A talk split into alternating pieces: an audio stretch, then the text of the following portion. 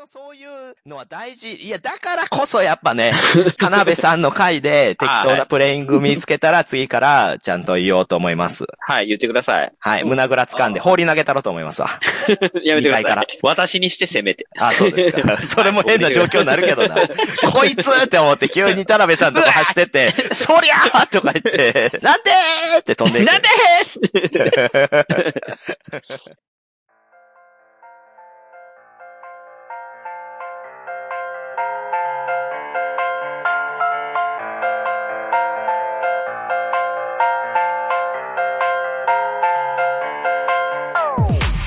はーい、始まりました、ホラボド今回は、後ろ向きラジオでございます。よいしょはい。はい。はい、というわけで、今回も登場いただくのはこの方です。どうぞイカです。いつもあなたの心のそばに怒りのレッドショルダー、田辺です。イェーイイェイイェイイェイあ、そういうのいるんや。こういうことでしょ、もみさん。ね。あ、そうなんです。二つがいるんや、ここって。そう、実はね、先日、イカさんと田辺さんに懇願されましてですね、ぜひ似顔絵を描いてくれと、懇願してくれてね、うん。うん。ええした、ええした。もう頭を下げていただきまして、平身低と、で、えー私の方で描かせていただきました、田辺さんとイカさんの似顔絵。ありがとうございます。こちらはねあの、ブログの方に載せておりますので、ぜひご確認いただけたらなと思いますけど、そちらに書きましたお二人のキャッチコピーがね、うん。はい怒りのボドゲレッドショルダー田辺。いや、うん怒りのボドゲレッドショルダーって、ボラボドのリスラーのどれだけがボトムズ知っとんねんって話や。いやー、我ながらいいネーミングだなと思ったんですよね。もう、ほんと、田辺さんすぐ怒るんですよ。もう、萩野さんがいるところだとすぐもう怒るから、だから怒りのボドゲレッドショルダーですよそうで。すね。イカさんはあれですよ。はい。忘却のイカンティックゲイザーですから。イカンティックゲイザーっていう言い方気に入ってんの、もみさんだけやで。そうでしょもみさんしか言わへん。えそう。ー、イカンティックゲイザーめちゃめちゃ強そうじゃないですか。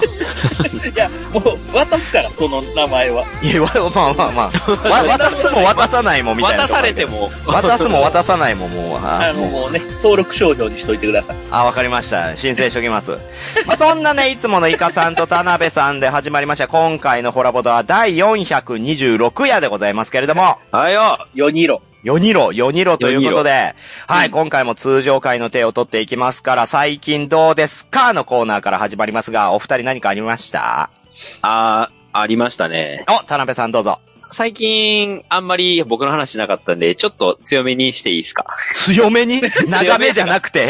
強めに？軽く二ついいですか？軽く二つ。あ、はい。えっ、と、一個目ちゃんとボードゲームトピック。と、うん。あのー新しいリブレッスンに行ってきましたって話。あそうですね。リブレストといえば、まあ、一旦ね、閉じましたけれども、それを、エンゲームズの杉木さんが、そうそう。うんうん引き続き始めるということで、店長さんがどなたでしたっけ、ああ、そう、ヤギノさんですよ。味ついてて美味しいでおなじみの。ヤギノさん。はいはいはいはいはいはい。行ってきた。うんううん。ん、い行ってきました。行ってきたっていうか、まあ普通にヘルプで入ったんですけど、えー、嘘やん。ヘルプで？ヘルヘルプで入りました。ありなん、そんなん。まあ、だって、上はエンゲームズなんで、お手伝いってことですか？そういうことですね。いろいろあって、人手がまだ足りなかった。まあ、ちょっと前なんでね、まだ全然人手も足りてなかった時やったんで、行ったんですけど、いやー、いいっすよ。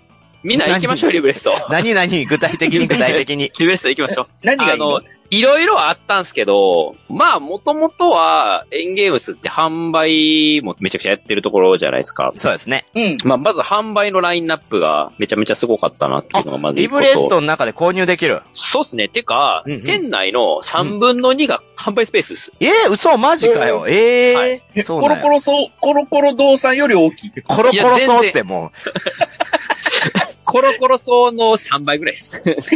え？すごいい。やでも、本当に店内の、まあ、半分以上ぐらいはもう本当に販売スペースぐらいになってえじゃああの、でっかい木はでっかい木。あ、でっかい木のそばはちゃんとソファー席になってるんですよ。うん。なんで、そこはちゃんと客席。へえ。で、端っこにも客席があって、真ん中から通路側まで結構販売スペースが広がってて、めちゃくちゃ品揃えも充実してて、うんうん。いるだけで楽しいです。え、最大何人がそこで遊べるんですか？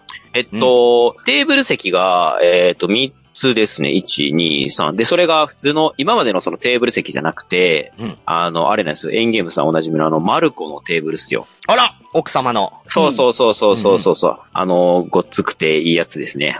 あれ、あれと、で言ってた木のそばはソファー席のままで、うん。で、うんあと秘密のなんか、パーティールームみたいな。ほうほう。秘密？なんか6人席かな、そいつ ?6 人の席、名前は、6人席のし、うるさいの。うるさいの出ましたね。はいえーありがとうございます。ありがとうございます。まあまあ席がすごいいいっていうのと。で、あと値段ね、値段。うん。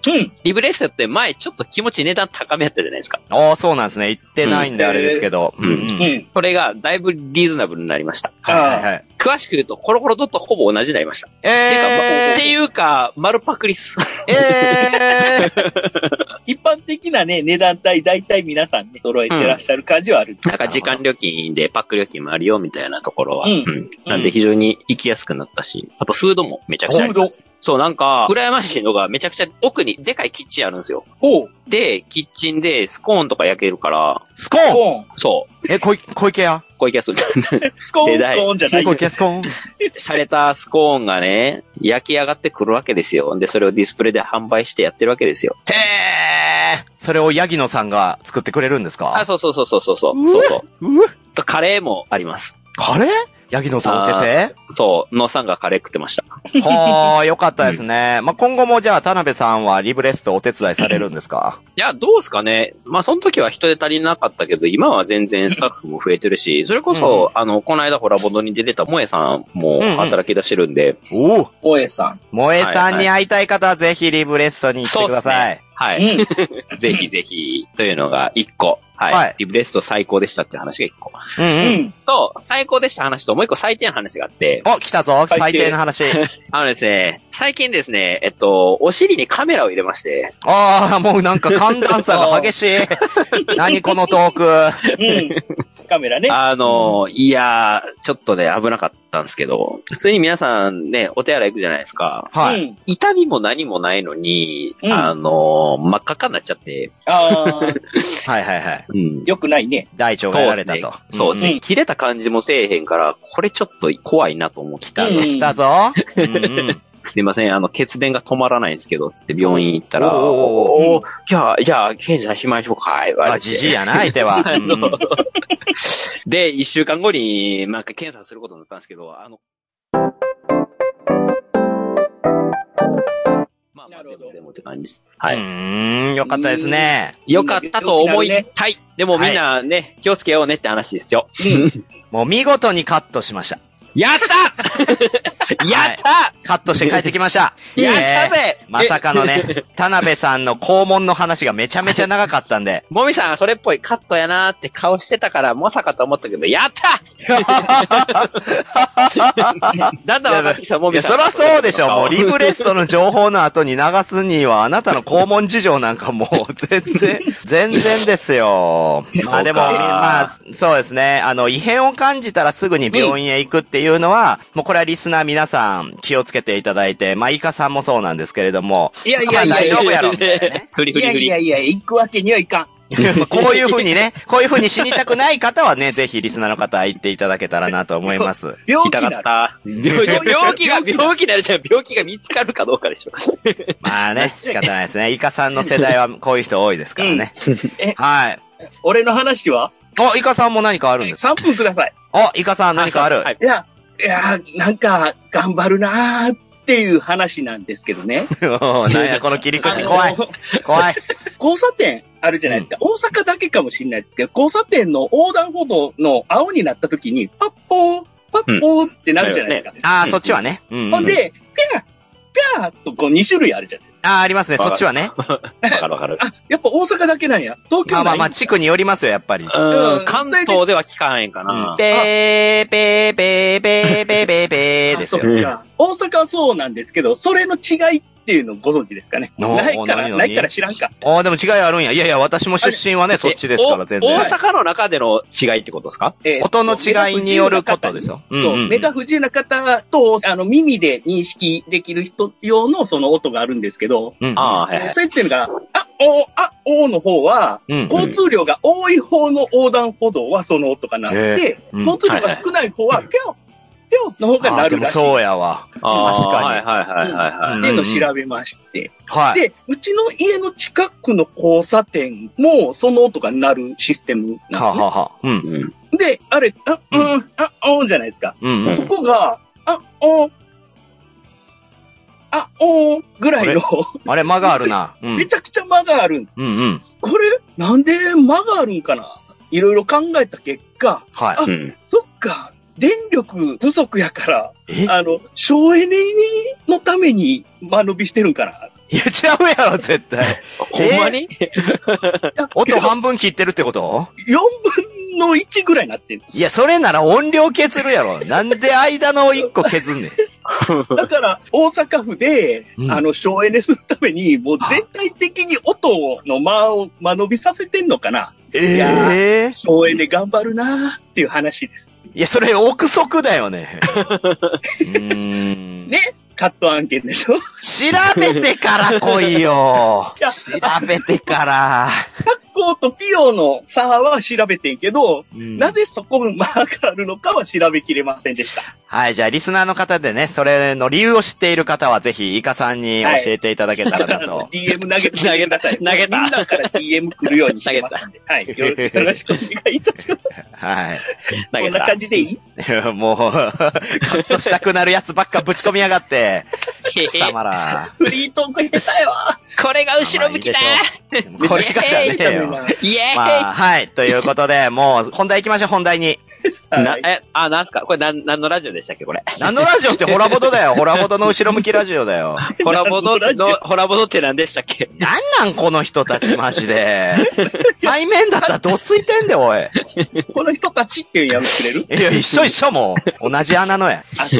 はい。まあ、そんな今回はなんとですね、イカさんからの提案で実現しました。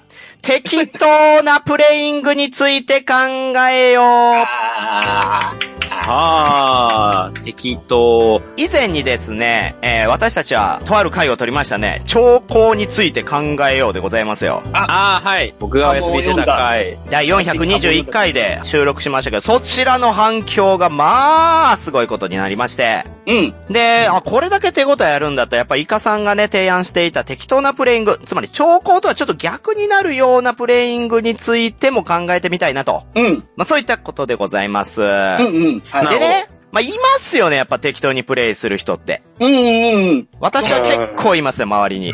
そういった適当にプレイする人の心理を知って、対応策を見つけることで、今後も気持ちよくボードゲームをできるようにしようという、まあそういった狙いなんですね。あと自分がそういうことしてないかなっていうのもあね、、そうですね。あったりするかもしれない。我を振り返るというね。ううん。ん。さすが後ろ向き。はい、じゃあもう早速ですけれども、そのはい適当にプレイされてしまったとか、プレイしていた人うん。のエピソードをなんかお話聞けたらなと思うんですが、うん。まあ、イカさんどうですか？まあ、よく言ってる件なんですけど、シンプルに言うと、うん。ハゲタカの餌食、はい。うん。考えずにカード出す人問題みたいなところがね、あありまして。うーん、はいはいなるほどはいはい。うんうんハ。ゲタカってバッティングしないようにするとか、人がこの点やったらこうするからこうやろな、みたいなのを、なんかいろいろ裏の裏の裏を書くっていうのが面白いゲーム。そうですはずやね心理戦ですからね。もう、一回人買ったのは、もう自分の手札シャッフルして出すやついたんですよ。あー、おるおる。うわー。いますね。はい。ゲームって何みたいな話になってくるんですけど、うん。そのルール上禁止されてるわけではないねんけど、あ、そうね。うんルールの本質を捉えてくれたら、そのやり方はしないはずっていうか、いや、けど、そう考える人もいるのかなとか、ちょっと悩んでしまうところなんですけど、それはちょっと、何らかカードを見て、悩んで、選んで出してほしいなっていうことはよく言いますけどね。それは、実際、同じ宅にいたんですか？うん。おー。悩んでって言いました。悩んで、まあまあまあ、そうでしょうね。せめて手札見てって言いました。あ、これね、私もね、ありまして、他に、あの、レジスタンスアバロンうんうん。とインカの黄金でありましたね。あまあ、インカの黄金だと、その、残るか帰るかっていうカードを、うんまあもしくは、まあ、手に握って出すっていうバージョンもあるんですけど、そうですね。それをもう完全に適当にランダムでされてしまったー。のと、あとレジスタンスアバロンにおいては、賛成反対うん。っていうのも、もうなんか手元で勝手にシャッフルされて、ランダムで出されたみたいな。もううんレジスタンスアバロンとかなると、崩壊するよね。ああ、まあ、そうですね。だってそれの予想が1個減るわけやから、すごい絞りにくくなっていくっていう。ますこれはもうね、イライラしましたよ、その時も。うん。でもその人は、それでもいいって思ってるし、なんか半笑いというか、まあまあ今回はこれで、みたいな。よくわかってない。まあそうでしょうね。ボードゲームねをどう遊ぶべきかみたいなところをよくわかってないでしょうね。うんもしくは疲れちゃったとか、まあそういうのはあると思いますけど。うんあとですうね、ーんあなるほど。なんか、どうなんですかね考え方的にどういう心理なのかな？めちゃくちゃ気になるんですけれども、その、な、本当に二択やったら、50-50で、うん悩みに悩み抜いて、今回は本当にどっちでもいいっていう選択肢でっていうのはワンチャンない。それもダメ。基本的にはダメだと言い切っていい気はしますよ。あの、作者はそれは狙ってないだろうって思うんで。ハゲタカに関してはまあまあまさにそうやとは思うんですけど、二択ってどうなんですかねっていうのはあるまあまあまあ、ちょっとその、なぜそういうプレイングをしてしまうのかに関しては、まあこの後にまとめたいなと思うんで、うんとりあえずはエピソードに関して羅列させていただきたいなというところで、まだまだあるんですけれども、うんどうぞどうぞ。ははい。あの、うんテレストレーションでですね、うん。い。適当な絵や回答を書いてしまうっていうのもあるんですよ。あテレストレーションってイラストを描いて、それを隣の人に渡して、で、それをお題を考えて、言葉で書いて、またその言葉を書いたものを隣の人に渡して、そしたらまた違う絵を描かれるみたいなんで、ぐるぐる回るっていう伝言ゲームですけれども、まあ、そこで簡単に描けばすぐ伝わりそうなのに、あえてなんかひねった絵を描いちゃうとかっていうことですね。あ。まあ、それによって、まあ、途中からもちろん、わーってわちゃーって変になっていくっていう。協調性がないってこと？協調性、うーん、まあ、そう目立ちたいとか、ん。そうした方がゲームがおもろなるやろう、みたいな。まあまあまあ、そういうのもあるでしょうけど、うん。あとですね、エピソードとしまして、面白くない下ネタをゲーム中に掘り込んでくるっていうのが、それはもうその人の性格ちゃうか？これはもうね、まあ、P 入れますけど、と、の話、いやー、入れてください。ちょっと記憶にあるでしょ？うん。こいつらほんまどんだけ下ネタのボキャブラリーがあって、どんだけ無理やりでも掘り込んでくるんやっていう。で、この前なぜか読めちゃうよやったんですよ。みんなで。うんうんうん。で、まあその時、まあ男女で8人ぐらいいて、でみんなでやったら、もうほんと、なんていうんですか、まあなぜか読めちゃうって、要は、虫食い状態のお題の部分を自分で予想して読んでジェスチャーをするゲームですけど、そこをね、もう奇跡的なぐらい下ネタに置き換えて言ってくるわけですよ。うんで、それを言ってみんなが、もうやめてよみたいな。女子いるんだぞみたいな。うん。それでキャッキャッキャッキャッキャッって嬉しそうにしてて。うんで、一回ならいいんですよ。いや、私も言ってそっち側なんで、うん一回か二回ならまだいいんですけど、あのね、六回やって六回とも放り込んできたんですよ。あ六お題で六お題とももう放り込んできて、最後までキャッキャッキャッキャッキャッって言ってて、こいつらとは二度とこのゲームせえへんなって思いましたね。その、あの、お二人に関してはもう、なんか、それを常に考えているようなね、方なんで、ーうん。仕方がないかなとは思いますけど。あまあ、いつもの通りなんですよ、彼らは。まあまあ、それは置いといて、はい。他何かあります？エピソード。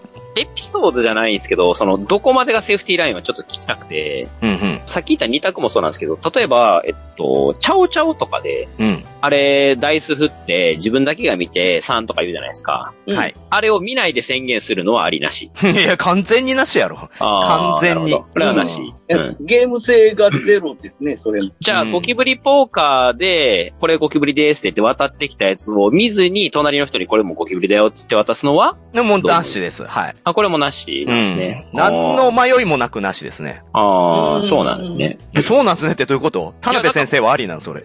この辺は割と、その、普通に働いてても見たりはするんで、これってどうなんかないや、そうなんですよ。今回ね、イカさん、私ね、うんちょっと田辺さんの温度感が違うなっていうのを、ほうこの企画段階で、まあ、感じていまして、ほうあ、イカさんはさっきの、その、自分のエピソードであったように、実際にそれされて、何なんだよこいつって思ったわけだし、私も周りでそういうことがあって、うーんってなってたんですけど、じゃあ今回適当にプレイする人のお話しようぜって言ったら、田辺先生はですね、でえ、そんなんおる？みたいな、俺の周り全然おらんでって言ってきたんですよ。うん。ね。もう私、くりして。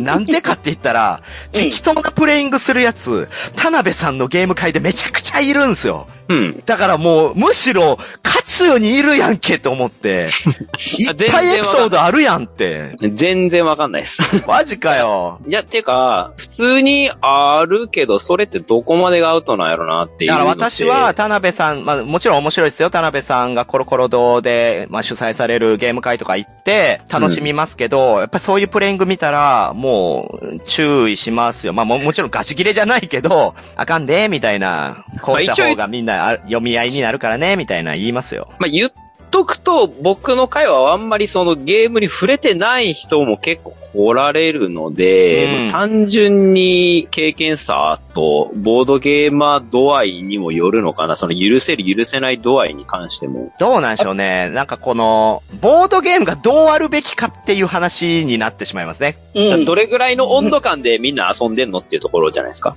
ああ、だから受動的か能動的かっていうところも立ち位置として違うんですけど、まあ私とイカさんはおそらく能動的だと思うんですよ。ボードゲームってこんなんだからぜひ一緒に遊んでみようよ。どう面白かった？みたいな。うん。うんうん。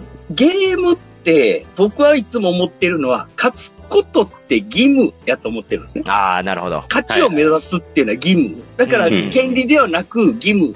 あの、日本やったら納税教育みたいな義務があるじゃないですか。それかな、受けなあかんみたいな。そうですねそれと一緒で、ボードゲームやるには勝つことが義務やと思う。うんうんうん。うん勝つ方向に物事を考えなければならないときに、うん。あげたかない時期でランダムに手札出す。これっていうのは、勝ちの方向に向かう方法がないんですよ。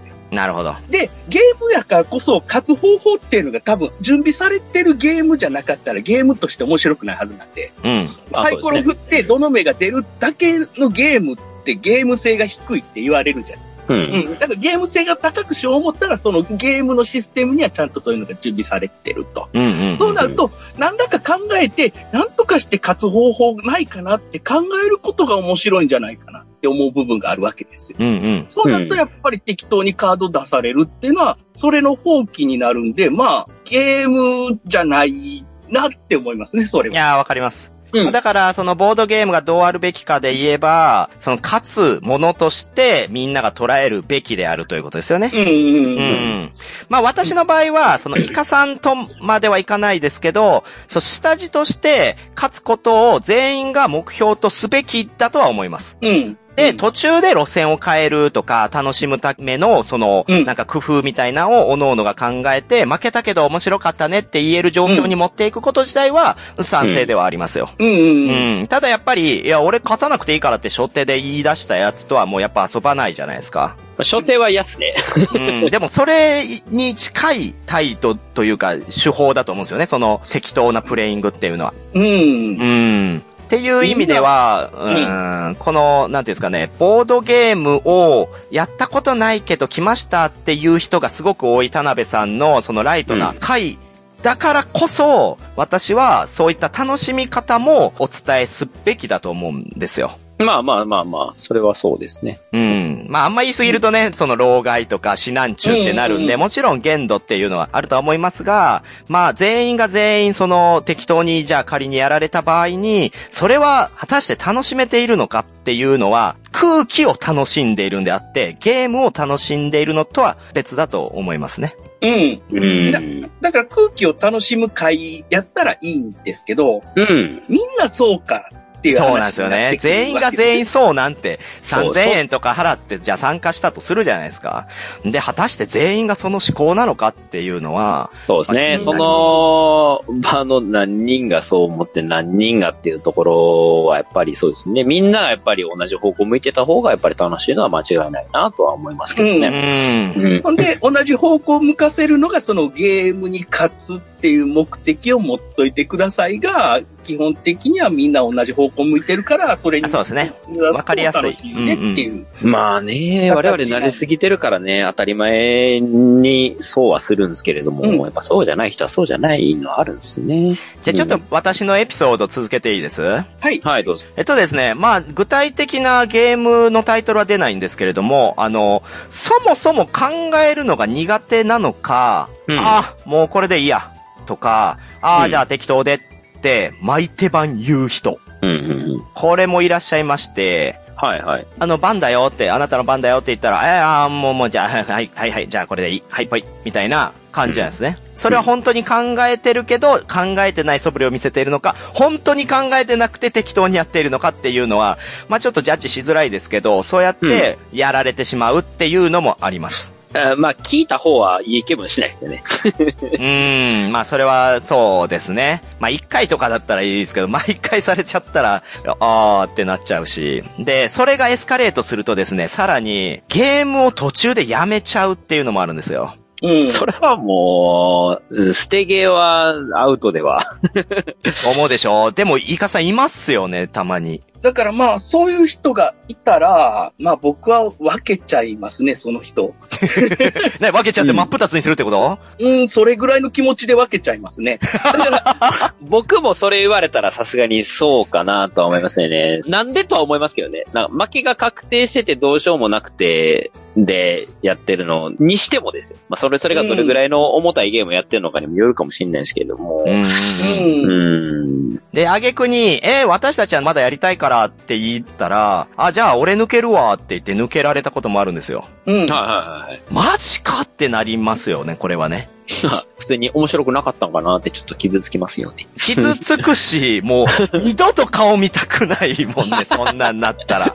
失礼だろ、単純にっていう。うん。ちなみにさっき、もめさんがその言ってた、その、ああ、もう自分、ああ、もうじゃあこれでっていう、巻いて版言う人の一個の可能性の心理として、その、はい真面目にやった結果、負けて、負けたらもう悔しくてどうしようもない、立ち直れへんから先にこう言っといて、シャあニゴしといて、負けても別にほらほらみたいな感じにしときたいっていうような、そういうプライドが高い人は結構そういうの言いがちやなっていうのは、僕の中で一人か二人ぐらい該当者がいるんですけど、いや、わかります。まあ私も、じゃあ言ったことないかって言ったら、もうあまりにも悔しいとかで、確かに、そ う言っそうそた記憶はなくはないですよ。なくはないけど、やっぱ、まあ、態度次第っていうのもありますけどね。あ、この人、負け惜しみで言ってんねや感を出すのって結構大人として大事だと思うんですよ。う。なるほど。わかります？わかりますわかります。察してくれ。俺は今、傷ついてるんや。だから言ってるんや。甘えさせてくれっていうのをはい。みんなに見せるのは非常に大事だと思うんですよ。だから周りももう、またそんなん言って、みたいなんでリアクションできるんですけど、はいガチの場合があるんですよね、本当に。あ適当で適当なで、はい適当で、はい携帯見ます、みたいな。なるほど。はーってなるんですけど、ああ。なんかね、一回あったのがね、もうこれめちゃくちゃ嫌な話なんですけど、うん。あの、女子待ちっぽい人。オープン会とかで来て、で、私が、あ、ちょっと新作誰かとやりたいな、あ、一緒にやりません？って言って声をかけた時に、え、え、あ、あまあ、うんじゃあ、いいっすよ、つって、なんか、渋々入った感じで、んで、誰かが、その、オープン会にこう、入ってくるたびにそっちパッて見るんですよ。で、はいはいはい。女子じゃないな、みたいな顔するんですよ。いや、わかんないですよ。そう、口には出してないから、その人。うん。だからその人は、私の宅に女子がいないので、すごいやる気のない態度を見せるんですよ。うんうんうん。で、その後に、私いなくなって別の宅にその人が行った時に、女性がいたんですけど、もうすごい真剣に遊んでたんですよ。ああ。えって。いや、言いますね。でも、マジって思いましたね。やっぱりやたら、こう来る人来る人、過敏に反応する人は、うん、僕もちょっと警戒はしますね。うん。うん。で、その人が、あ、じゃあ、はい、適当でいいんで、はい、自分の番も飛ばしてくれてもいいっすよぐらいのノリをね、うん。やってくるっていう。まあで、女子が入ってきた瞬間に、やめるんすよ。もうほんま地獄じゃないですか、これ。うんまあ、楽しくないですよね。うん楽しくない、楽しくないやったら帰れやって普通に言いたなりそうますけど。そう。いや、マジで。マジで。ゲームが目的じゃないもんね。ゲームじゃないですね。そそうそうそうの人に関してはそうそうそうもう、その出会い系ツールとして考えてるんだろうなとは思いましたけど。うん。いや、でもさ、ねえ、うんその人に見られてるわけですから、もう気持ちよく見られるような大人の態度をするためにはちゃんとゲームしようやとは思いますけど。そういう人はね、渡り歩くんすよ、会を。うん。うん。自分がどう思われてもいいんでね。別に、また知らない会系いいや、みたいな。なるほど。ううん。ん。だからね、もうそれ以外の人間、自分の目的の人間以外は石ころなんでね、そういう人って多分。そうですどう思われね。てもいいんですよ、別に。まあまあ、極端な例ではありますけど、うんまあ、出会うには出会いましたね。うん。あとですね、まあ他のエピソードとして、まあちょっとゲームのプレイングからは離れるんですけど、あの、うん。片付けをちゃんとしないっていう。プレイング離れたな。でもこれも一つの適当さだなとは思うんですよ。なんか、その、その人が適当とかじゃなくて、あ あ、でももちろんその、うん。根底としてはその人の性分っていうのが大きく影響してますけど、うん。私はやっぱり、片付けのところは気にしちゃうんで、ううんん、なんかもう、ふいって席立って、ふいってもうなんかどっか行かれたら、えーって、どんだけゲーム中楽しくてもやっぱその人のことはちょっとやっぱよく思えなくなっちゃいますね。はいはいはチャック袋に入れずに片付けててもアウトなんですよ、私の中では。いはい。はい、わかりますよ。わかりますよね。はい。明らかにチャック袋に入ってたってわかる状態なのに、チャック袋使わず、もうジャラジャラジャラジャラジャラジャラって中に入れて、箱を上からストンって入れて、はい終わりみたいなのも、わあこの人適当やなーってなっちゃいますわ。あのね、僕わかるんですよ、その人の。あのえ？ね、ちゃうんですよ。本当に、本当に元の状態をさっぱり分かってないです。袋に入ってたの分かるでしょって。分かんないです、その人。マジで。うん。あの、びっくりするぐらい分からん人はやっぱりいるし、やっぱりね普段ボドゲーを僕ら買ったりするから、大体分かるし、うん開けて大体こういう風に入ってるって自然と覚えれるんですけど、普段触れない人って、マジで見てないです。おかんが片付けるまでそのまま。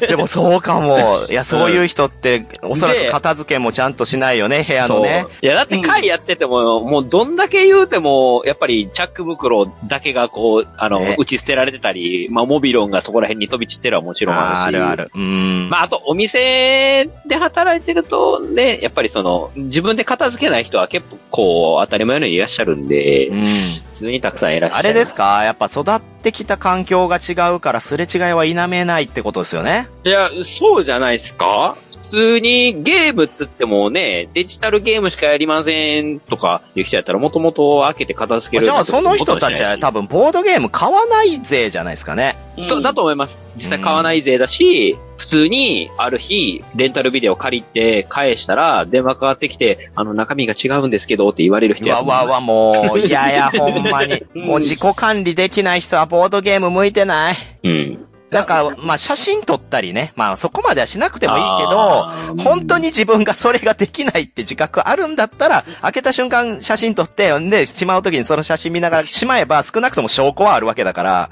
うん。まあ、箱のしまい方とか出し方に興味あるからね。ああ、わかりますよ。私もそう。いや、そうなんだよな。うんでもそこまで行くとボードゲーマーだよね。こう片付けるんだ、みたいな。収納に感動するゲームありますよね、ちょっとうね。ん。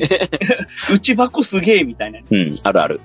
ありますよね。まあちょっとか、今、このね、みんなで喋ってると、ついついなんか男性がそうみたいな、こう、例で、ね、今いくつか挙げちゃったんであれですけど、ぶっちゃけね、うん女性も結構いますからね。あ、全然全然、あの、これ、男女差意外とないと思ってます、僕も。うん。ないんちゃうか大雑把やわ。う。うんん。まあ、受動的なんでしょうね。多か分。なかなとは思います、ね。まあ、そっか。とはいえ、よくよく考えてみたら、このご時世にそのお店に行ってボードゲームするっていうのは、必然的に受動的な方がやっぱ集まるのは集まるかもしれないですね。うん。うん。自分で買って管理しない人たちからするとね、片付けるのが億劫だから、ボドゲカフェに来てるぐらいの人ももしかしたらいるんかなと思ってますし。やっぱコロナもあるし、あと、ボードゲームがすごく今市場とかでも出回ってくれた影響で、昔ほどみんなで集まってやっとできるみたいなものじゃないから、そう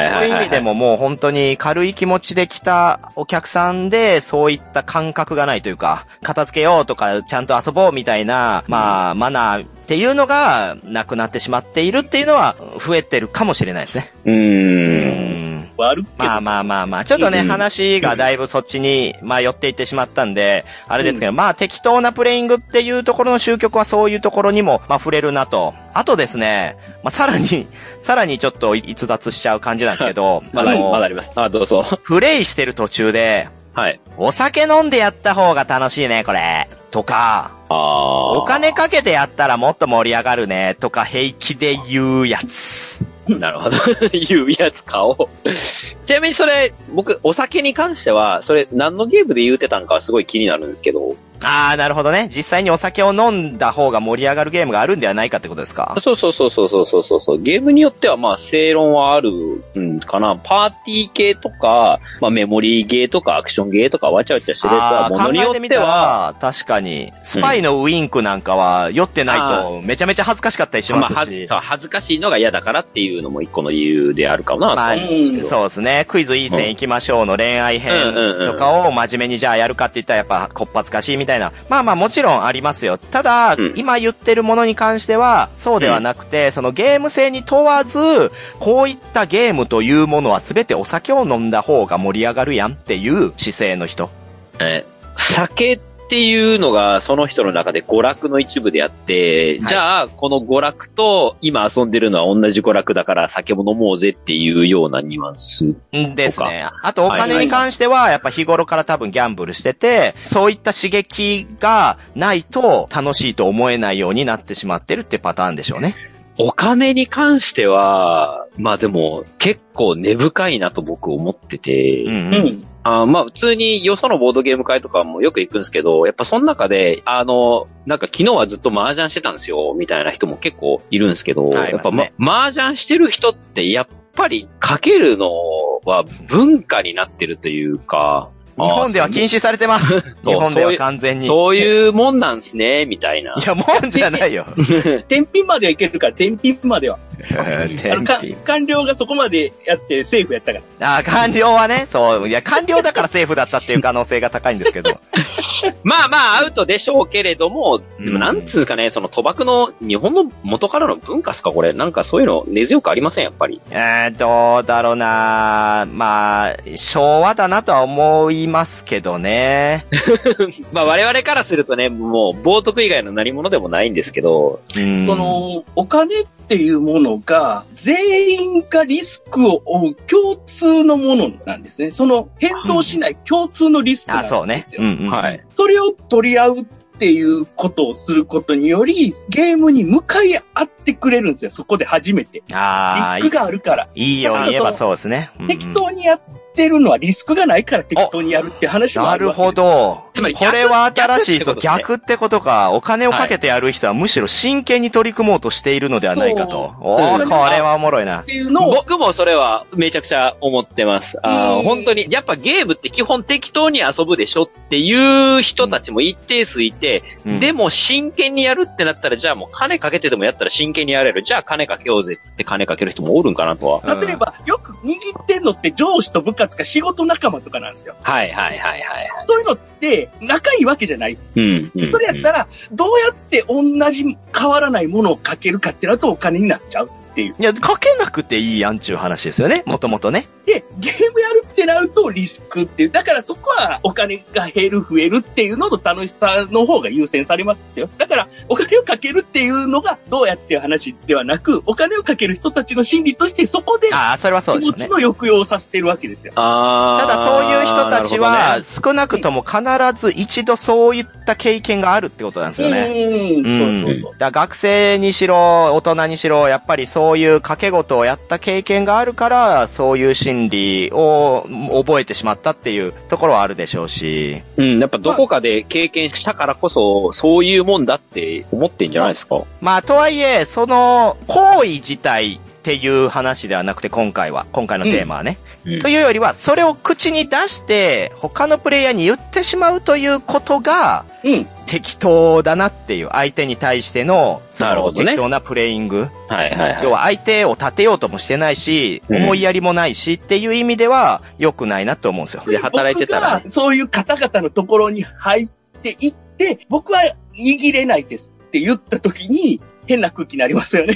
まあ、なり、ああうん、逆にそれ見てみたいですけどね、どんな空気になります？逆に多勢に無勢状態になってるってこと、イカさんの方が少ないってこと、地獄やな、これびっくりしますよ。うんびっくりされますよ。どういうことって顔されますえ、か？らなんで？ってなるわな。うんなんでどころじゃない。んお前どうしたんみたいな。どういうことってなられるんです。人間なのと。うんあの、どうやって生きてきたんぐらいの。ま、何しに来たん？問われるぐらいの感じになるんですよ。なんか、結局、そのんな環境の問題なんですね。まあ、ボードゲーム失礼だなっていうのもありますけど、やっぱり対戦相手に対しての失礼そうですね。かどうかを考えてない時点で、いや、うん終わってんなって思います。うんうんまあまあまあ、そんなね感じで、ちょっと適当なプレイングっていうので切り出した割には、いろいろとそういった話に踏み込んでしまったんで、そろそろ舵を戻しますけれども、はいはい。実際にそういった方々に注意したことってあります？まあ、しょっちゅうしますけど。あと、人は見ますよ。うーん。本当にダメなタイプは、僕一回それでそういうこと言った人間だけ切り抜いて、そっち側でそれやりましたもん。ちょっと絵面見てみたいな。うん。やりましょう。ちょうどそういうのがやりやすいゲームあるんでって言って。なるほどね。わざわざ、もう切り抜いて、こっちはこっちでこういうゲーム楽しんでくださいみたいな感じで、そういうやり方しましたよ。すごいなんか、北極の氷が分かれていくかのように。うん。いやもう、それは無理なんで、もう、相入れないんで、うーん。まあ、まあ、もみさんがね。言う通り、絶対無理って言ってるのは、そういうことなんで、そこが、たまたまなった時にどうするかっていうのがすげえ悩ましいですよねっていう。まあ私も注意するときは、顔は笑ってるけど、心は笑ってないで感を出してやっぱ注意するかな。うん。ん。よく考えてみーって。怖っ。怖っ 全然笑ってへん。もみさんちならね、もみさんがそういうこと言うと。ああ、まあまあまあ。主催だしね、家主だからってことでしょ？うんうん。ああ、オープン会とかお店か、なるほど。そういうところで、なんか呼ばれて大変やったとか、そこでボードいゲームやそうなんですよ。させてくれんかったとかあるいや、じゃんだから、田辺さんの会でそれを見つけたときに、うん。これは言うべきか言わないべきか、もしくはもうそういう会なのかっていろいろ考えたわけですよ。そう。僕に言うて、誰々がこうやって言うてくれてええよ、全然。まあ、私はその日の結論は、そういう会って思って帰りましたけど。お いだって一人だけじゃなかったんだもん。そうなりますよね。いや、そうなんですよ。一人がそれをやった時にね、周りが止めない場合、あ、うんそういう感じでいいんだってなるわけですよ。そりゃそうですよ。グループでやってるわけですから。うんで、それでみんながランダムでカード出し出してね、それでボードゲーム会楽しかったねって言ってるんだったら、それはもう虚像ですよ。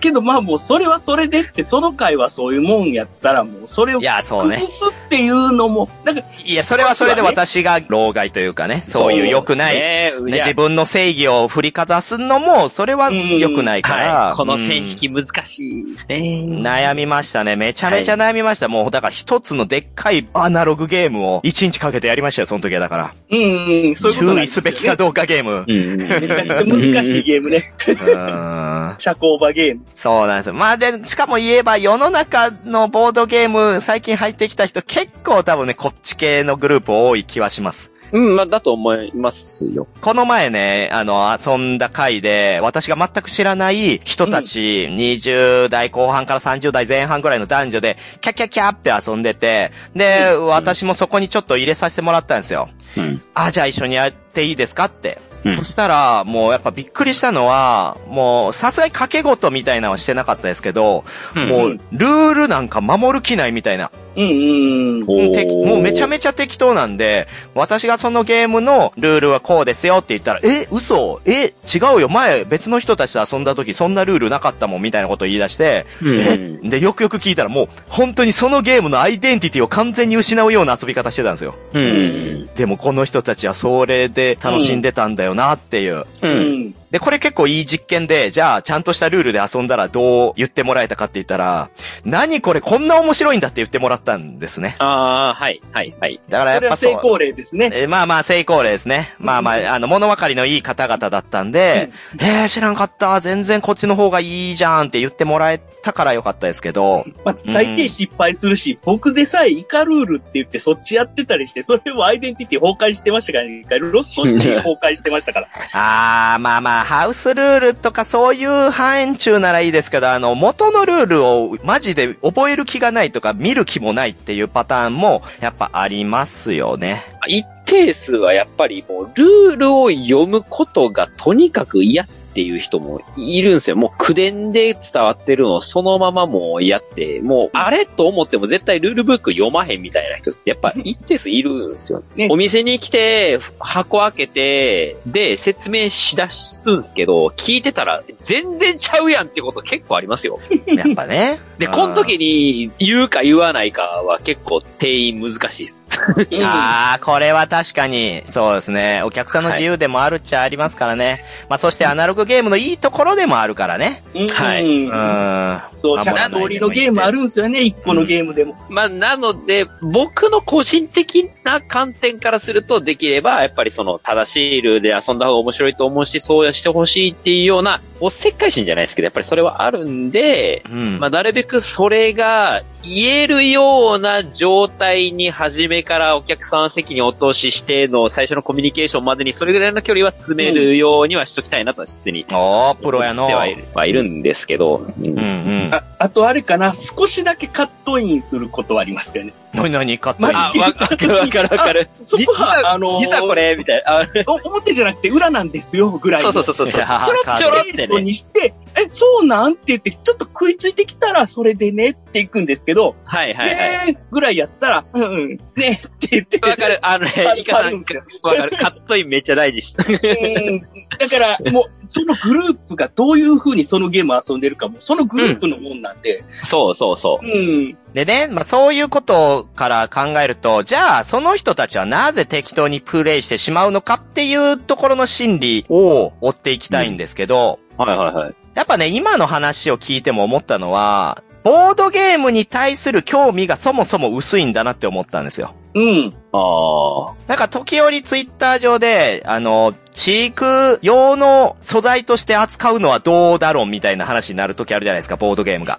ありますね。うん、それが本当にボードゲームの本質なのかみたいな難しい話するじゃないですか。うんはい。あれも、要はボードゲームに対してボードゲームとして接してるのかどうかだなって終局思うんですよ、私はね。なるほど。うんで、今回の件も、そのボードゲームを遊びに来てるなのか、この子たちと遊びに来てるっていうものなのか、うん。この空気が好きだみたいなことなのかによって、やっぱり、そのスタイル自体が変わってくるので、やっぱそこからの影響が大きいんだなと思いました。うんうん。うん。でも私たちは立場上、やっぱりボードゲームに興味を持ってもらうためにこんなね、はい。毎週配信してるし、はいこんないいゲームあるよ、みたいなことを言ってるわけですから、周りに。う。うんん。だからそこから考えたらやっぱね、うん、もちろん空気を楽しむためのゲームとかいろいろあるんですけど、うん。ひっくるめてボードゲームの魅力というもので、そこに着地してほしいんですよね、その方々にね。うん。うん。わかりますだからまあ、掛け事しちゃうような方々のグループを、僕はゲームこんなんありますよって紹介して、徐々に、あ、こいつが紹介するゲーム面白いぞっっていう信頼を得てから、ああ、そうねう。んうんうんうん。徐々に、それは本当そうこれこれはそういうことをしなくても面白いんですよ、みたいなことを徐々に浸透させていったことはあります。うんうんうん。そうですね。だから対応策として大事なのは、その人たちにゲームの奥深さを知ってもらうっていうことですし、もっと言えば味わってもらうっていうことになるんで、で、それはどうやったらできるかって言ったら、じゃあ面白いゲーム持ってきて出せばそれで OK かって言ったらそうではなくて、そうじゃないです。はい。うん、やっぱプレゼンターとしての盛り上げる力とか、その年齢なり性別なりに合わせてちゃんとうん。話し方を変えれるとかっていう、うん。そういったところになってくるわけですよ。うん。うん。ううんん。で、それができないで、ボードゲームの魅力だけを伝えようとすると、今度はそれが、老害と呼ばれていってしまったりするので、まあ、うんここはやっぱ、すごく難しいですよね。そうですね。気は使う。プレゼンセンターとしての実力を上げていきたい。っては僕思ってるんで。だから問われますよ、これは。そういう人たちに何かを苦言を呈す場合、果たしてどうやって気づいてもらうのかっていうのはね。うん。やし、その人その人での刺さる刺さらないのベクトルの違いもあったりするので、まあその辺はね、目利きがいるんですけれども。うん。飲みに来るだけの人にゲームを教えるの大変やったな。それはね、すね。特殊すぎるよ、その、もう、とある酒場がよ。はい。飲み、飲み相手が悪すぎるよね。。飲みプラスアルファは本当にむずいです。飲みが下地にあるから。うんうんめっちゃ頑張ったよ頑張ってたけど。その人たちと未だに遊ぶんですかっていう話ですよ。残ってくれた人たちとはめっちゃ仲いい。まあまあまあ。やっぱり、うん。でもほぼ一期一会だったわけじゃないですか。うん。ううん。ん。まああとね、やっぱ思うのは、そのボードゲームに対する興味、プラス、そのうんプレイ相手の誠意っていうのを持ってないんだろうなって思うんですよ。そういう適当な人たちって。まあ、受け身。受け身、あ、だから受動的でもあるし、うん。その目の前にいる人間に対して、こう思われたいとか、こういう気持ちになってもらいたいっていうことがないんですよね。うん。特にね、立場ある人は、そういう傾向があるな。ああ、まあそう、あそうね、キャバ慣れしてる人はあるわ。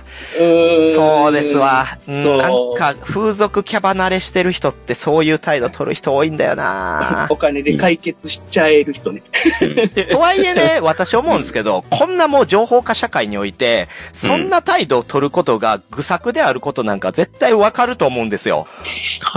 ね、日頃どんなことをニュースで言っても、ツイッターでいろんな意見が出たりとか、うわーってこう、様々出るじゃないですか。う。うんで、でもそれでもそういう態度取る人って、もうね、いや、そういう生き方をされてるので、それはもう仕方がないじゃないその人の生き方なんで。頑固ってことでしょ まあ、そういう生き方で成功というか、今までそうそううそう。まくやってだから、いや、もう順応性性がないってことですよね、その空間に。だから順応する必要がないんだから。うん。うん。じゃあもういなくてもいいよね って。周りを順応させてるはずなんですよ、そういう。ああ、そうそうそうそうそう。うんそうなんだよね。いやいや、わかる。いや、私もどっちかって言ったら結構周りに気使ってもらってるなって自分でも感づいたりする時もあるんで、あんま人のこと言えないけど、いや、とはいえななんていうか、楽しませてあげようという気持ちを持っていない状態のそういう自分よがりなスタンスは、本当に時代にも合ってないなと思いますよ。うん。だから本当、ボードゲーム、オープン会とかであんま知らないところとか、あんまりね、面識が少ないメンバーと集まった時には、できるだけその場をどれだけフラットにするかうん。っていうのを、まずすごい気使いますね、そこ。うん。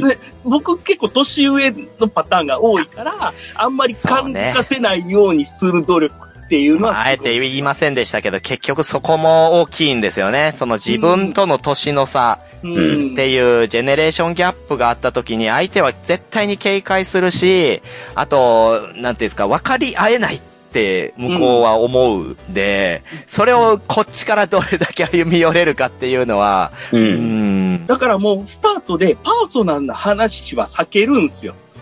だから年齢とか職業とか、おうそういう感じのものはもうできるだけそういうの話さずに、うんそうじゃない話でなんとかいい感じで輪を作れて、そのままボードゲームに持っていくと。はいはい、だからもうはそういうのを感じさせないようにする努力はいつもしますね。い。なるほどね。うん。まあ、そういう風にね、こう、いろんな壁はありますけど、そこを取っ払ってみんなで楽しく遊べる状況を作るっていうのはね、簡単ではないですし、うん。あと、時には、ここう、もうそういった人をね、残酷に切っていくっていうのも、うん。空間作りとしては大事になるんで、う。うんん、まあ大きな課題だなとは思いました。ボードゲームの力を信じましょはい。ということで、まあだいぶ長く話してきましたけど、結論。まあ結論ね、う。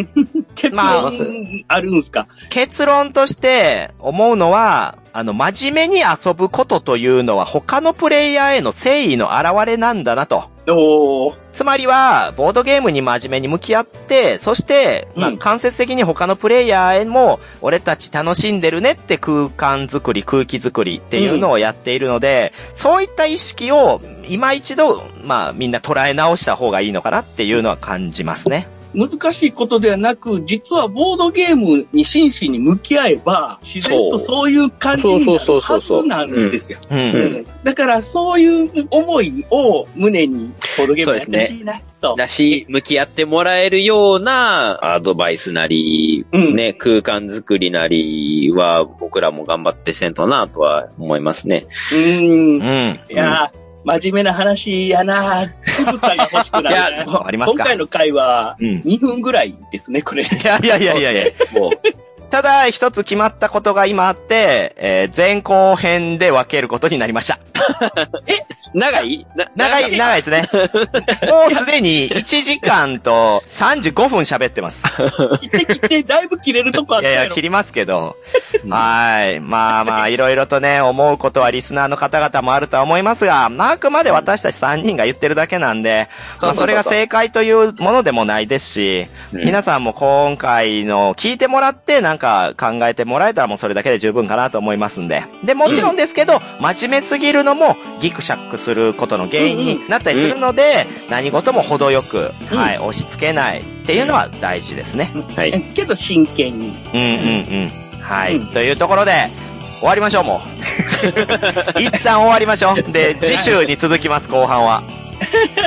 ちなみに後半はですね、格闘ゲームについて語ろうというもうボードゲーム一切絡まないしない。なんだったら映画も関係ないんで、おそらくリスナーは今回の半分以下になると思いますけど、よでも私たちの楽しい思い出、もうきらびやかな思い出をですね、散々話しますんで、聞いていただけたらなと。あの、前半が笑いがなしやったんです。そうですね。だから来週は笑って聞ける内容にしますのでよろしくお願いします。はい。お願いします。じゃあ、一旦茶おりますか。ちゃおりますかいたちゃお、いたちゃお。はい。今回お送りしたのは、いつも服はニコで買ってしまうもみ。現在、左耳の聴力が半分ぐらいになっているイカ。どうした？コロコロ堂でフードメニューを増やそうと思って試作品をよく作っているおかげで、ブクブクと太ってきている田辺。ほんまやん。いや、思ってたけど、あれなんか今日大きく見えるなって。チャオチャオチャオチャオ夏までには痩せれよもう夏だし。